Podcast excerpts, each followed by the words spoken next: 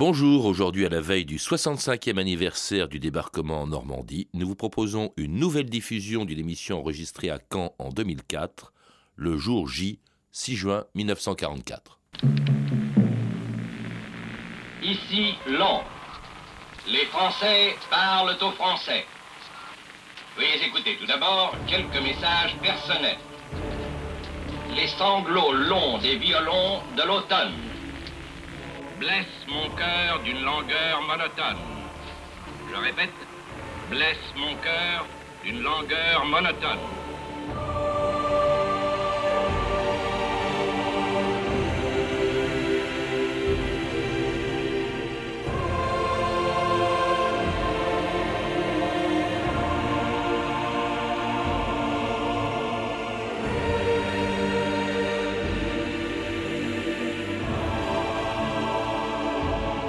2000 ans d'histoire.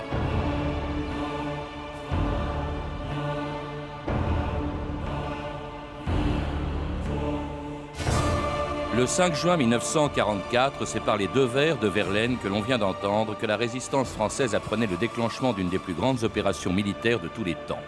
Son nom, Overlord. Son objectif, le débarquement de plus de 150 000 hommes sur 80 km de la côte normande entre Sainte-Mère-Église et Ouistreham.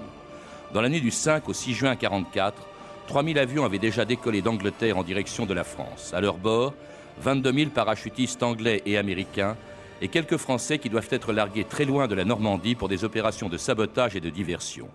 Parmi eux, le caporal Bouettard, tué vers minuit par un soldat géorgien de l'armée Vlasov.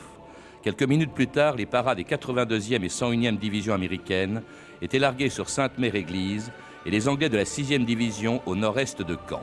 Mais derrière les cinq plages prévues pour le débarquement, personne encore ne sait ce qui se prépare. Ni les Allemands du mur de l'Atlantique, ni les Français qui, la veille au soir, avaient pourtant entendu ce dernier avertissement de Radio Londres. Les régions côtières de la France occupées risquent de devenir de plus en plus le théâtre d'opérations de guerre. Pour des raisons évidentes, il n'est pas possible de préciser d'avance ni le moment, ni le lieu de telles opérations. En conséquence, nous engageons tous les Français des zones côtières interdites à prendre dès maintenant leurs précautions. Français, éloignez-vous des zones côtières interdites tout le long de la côte française. Alors c'est ce que les Français pouvaient entendre le 5 juin 1944 sur euh, Radio Londres. Robert Paxton et Jean-Pierre Azéma, bonjour.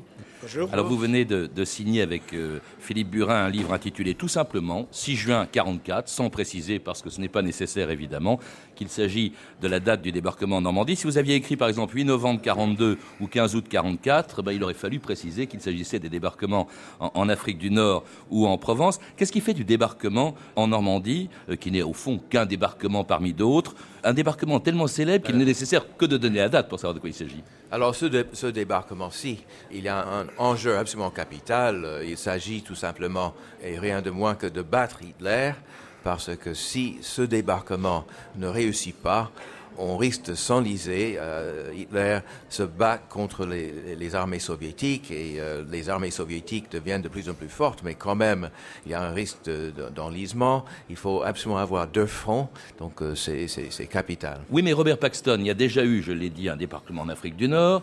il y a eu un débarquement en 43 en Italie. Je rappelle d'ailleurs que la veille du débarquement en Normandie, la ville de Rome a été prise par les Alliés, mais évidemment tout le monde l'a oublié parce que le lendemain il y avait le débarquement. Pourquoi un troisième débarquement alors, euh, le, le, front italien, euh, les Alliés s'avançaient assez lentement.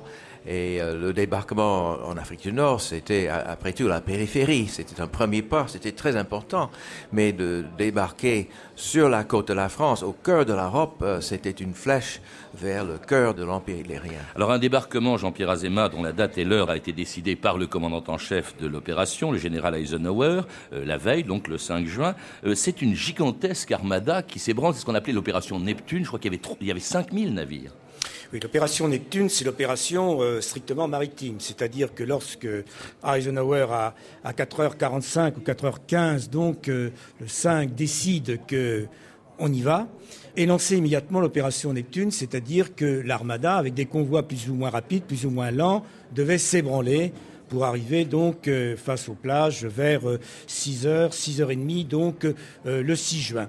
C'est la plus grande opération amphibie jamais tentée jusqu'alors. 5000 navires, probablement 800 navires de guerre proprement dit, survolés par quelques 10 000 avions qui pouvaient donc protéger tout à fait cette armada. C'est euh, à la fois la plus grande opération aéroportée, la plus grande opération amphibie. C'est tout à fait exact. Cela dit, militairement, c'est à la fois remarquable et une petite bataille, rien à voir avec ce qui s'est passé à Stalingrad, à Kursk, mais politiquement, c'est une bataille capitale.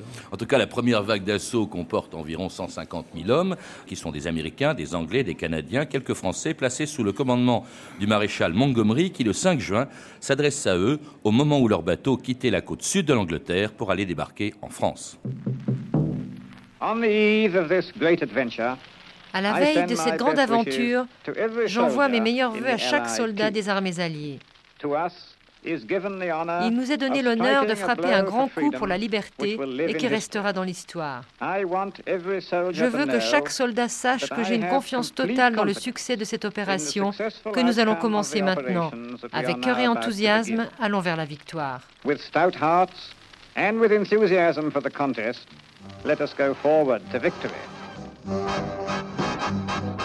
I'd hate to be in the boots of the worried Führer because he knows the end is growing nearer. We're not telling him when, we're not telling him where, but we've started out and we're getting there. The Führer's got the jitters and the Führer's looking thin. We have made our reservations and he knows we're moving in. Oh, the Führer's got the jitters and the Führer's looking thin. We have made our reservations and he knows we're moving in. Et c'était Cap Calloway, The Führer got the jitters. Ça veut dire quoi, Robert Paxton, vous qui êtes américain? Que le Führer, euh, le Führer le, a, la trouille, il a hmm. peur. C'est une chanson euh, qui était euh, vraiment ah adaptée aux circonstances. Génial, hein, ça m'a fait sourire. En tout cas, dans la nuit du 5 au 6 juin, ni le Führer ni ses généraux ne savent que 150 000 hommes sont en train de traverser la Manche, des Américains, des Anglais, des Canadiens, mais à peine une poignée de Français, les 177 hommes du commando Kiefer. Pourquoi si peu de Français dans cette opération alors qu'il s'agit de débarquer en France, Jean-Pierre Azéma? D'abord, ils sont un peu plus nombreux qu'on ne le croit. Il y a effectivement 177 bérets verts sous la, direction du lieutenant de vaisseau Kiefer mais il y a quand même aussi des marins. Il y a également des aviateurs. Il y a des parachutistes, hein, les, il y a des parachutistes qui sont largués donc euh, en Bretagne. Bref, il y a un peu plus de monde. Mais c'est tout à fait vrai qu'il faut faire une différence entre le fait que les deux tiers des hommes qui vont débarquer donc euh, sur les côtes de Provence le 15 août 1944 sont des hommes qui viennent soit de la métropole, soit de l'empire, et le fait qu'il y ait finalement donc euh, assez peu de Français euh, pour l'opération Overlord, pour des raisons politiques, tout simplement parce que euh, Roosevelt et d'autres n'ont pas voulu que les Français soient mêlés de trop près à cette opération Overlord. Cela dit, il faut quand même rappeler qu'il y a aussi la résistance qui, pendant des mois avant le débarquement, a donné des renseignements sur le mur de l'Atlantique. Et puis alors, il y a aussi les bombardements qui précèdent euh, de quelques heures le, débarquement et qui ont été terribles sur la Normandie. Je crois qu'entre Cherbourg et euh, Le Havre, 7000 tonnes de bombes ont été lâchées. Je pense que c'est évidemment pour détruire la défense allemande et pour détruire leur communication à l'arrière du lieu de débarquement. Alors je reviens simplement sur les problèmes des résistants quand même. Les résistants en France ont tenu leurs promesses, puis s'étaient engagés à le faire. Il y a les bombardements aussi, Robert Paxton, qui sont terribles. Quand on se promène dans la région où nous nous trouvons aujourd'hui, la plupart des villages sont faits avec des maisons neuves parce qu'ils ont été bombardés euh, par, euh, juste à la veille du débarquement et même d'ailleurs longtemps avant. Oui, oui c'est vrai. Il y a eu plusieurs étapes. D'abord, euh, les Alliés ont voulu préparer en détruisant les nœuds ferroviaires, les, lignes de chemin de fer et les ports utilisés par la marine allemande. Et ensuite, la deuxième étape, et ça qui était le plus meurtrière, les bombardements pendant le combat, mm. parce que les, troupes allemandes cramponnaient dans les villes, et on a, cru qu'il fallait à, tout prix ouvrir le chemin, ils ne pouvaient pas prendre le risque de, ne pas le faire. This is the day and this is the hour. The sky is lightening. C'est le jour et c'est l'heure. Le ciel est rempli d'éclairs sur la côte de l'Europe. Je suis sur un des bateaux du débarquement. Chaque bateau attendant son tour pour accomplir sa mission. Tous les bateaux forment un immense cercle. Ils avancent. Vous n'imaginez pas la quantité de bateaux en position comme une armée de soldats. Je n'ai jamais rien vu d'aussi intense. Tous ces bateaux et ces milliers d'hommes font corps. Ils arrivent maintenant sur la côte de l'Europe pour accomplir la plus grande mission de leur vie.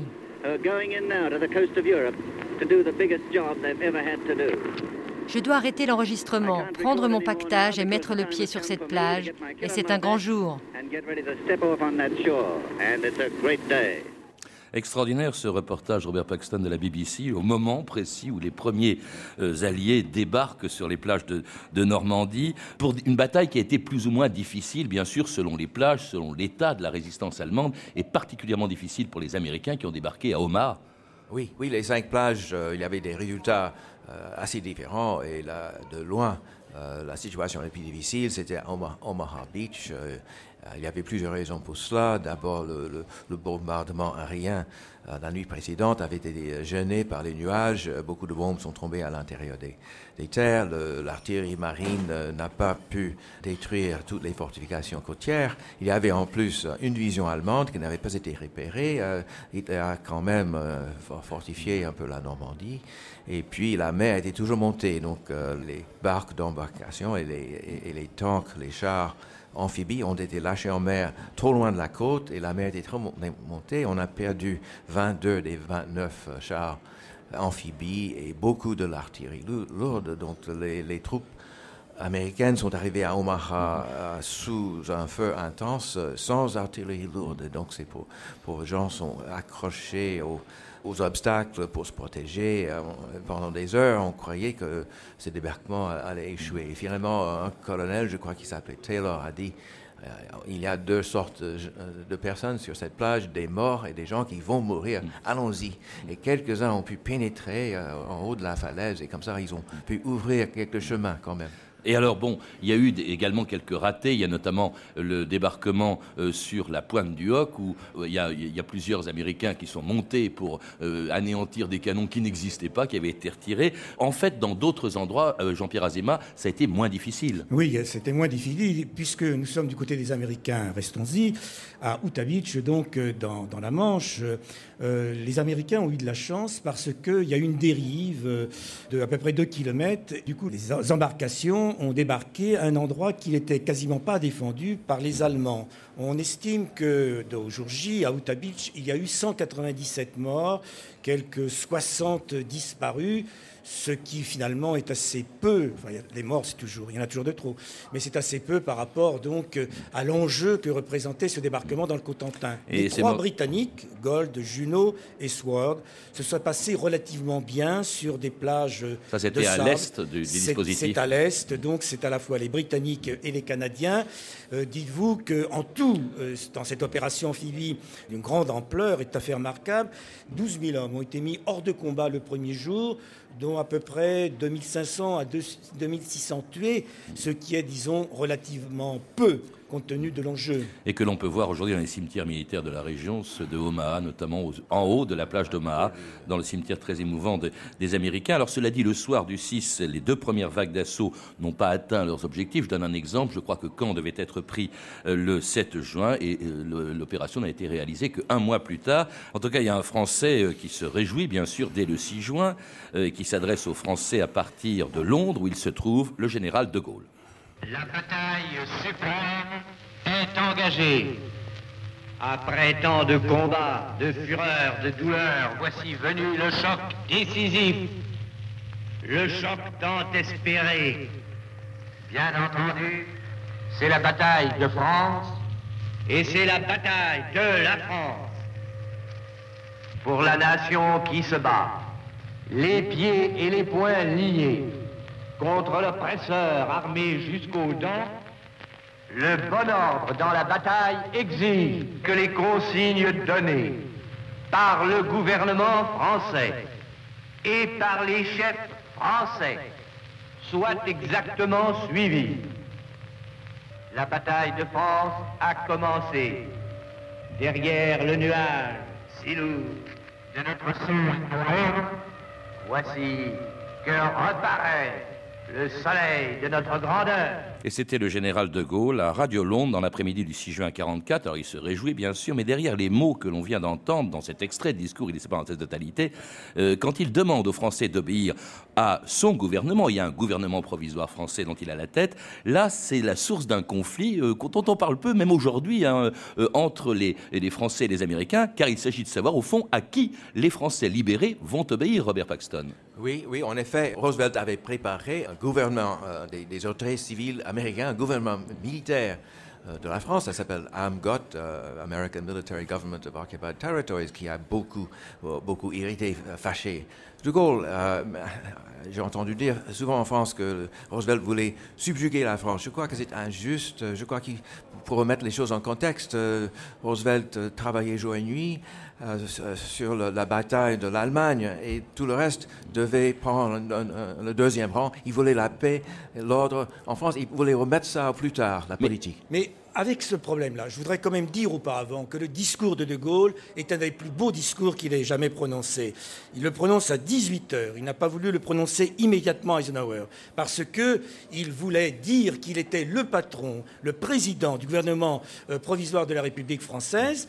Il dit aux Français ce qui est très important nous sommes en guerre. Vous devez vous battre mais vous ne vous battrez pas avec n'importe qui, vous battrez avec des chefs militaires français, avec des administrateurs euh, français, et il termine sur le soleil de notre grandeur. Ça, c'est un discours superbe.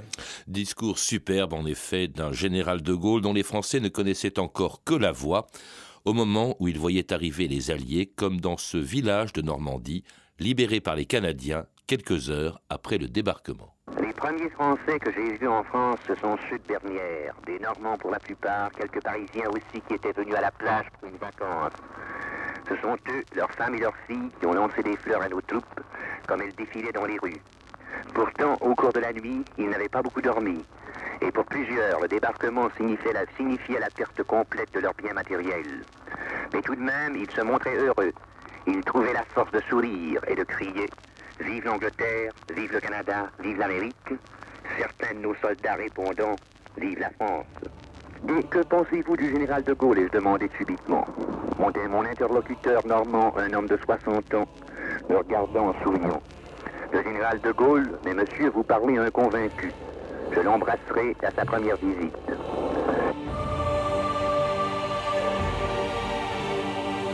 C'était une émission enregistrée au Mémorial de Caen le 4 juin 2004 et nous étions avec Robert Paxton et Jean-Pierre Azéma, co-auteurs d'un livre intitulé tout simplement 6 juin 44 et publié chez Perrin.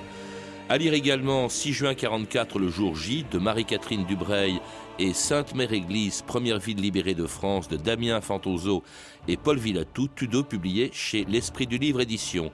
Enfin, Didet et la bataille de Normandie, un livre d'Anthony Bivor qui vient de paraître aux éditions Calman Levy. Toutes ces références sont disponibles par téléphone au 32 30, 34 centimes la minute ou sur franceinter.com. C'était 2000 ans d'histoire. À la technique à Caen, Bernard Quentin et Éric Audra. Documentation Virginie bloch Claire Tesser et Claire Destacan.